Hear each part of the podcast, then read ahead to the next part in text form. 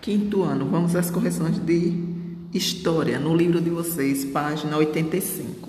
Depois de haverem lido o texto, né, o documento da página 84, vocês serão capazes de responder as atividades da página 85, começando pela questão 2. O texto cita pessoas que exerciam diferentes papéis na sociedade brasileira desde os primeiros séculos de colonização. Veja na cena alguns deles e complete as frases. A. O senhor de engenho era um homem que possuía riquezas e poder. Letra B.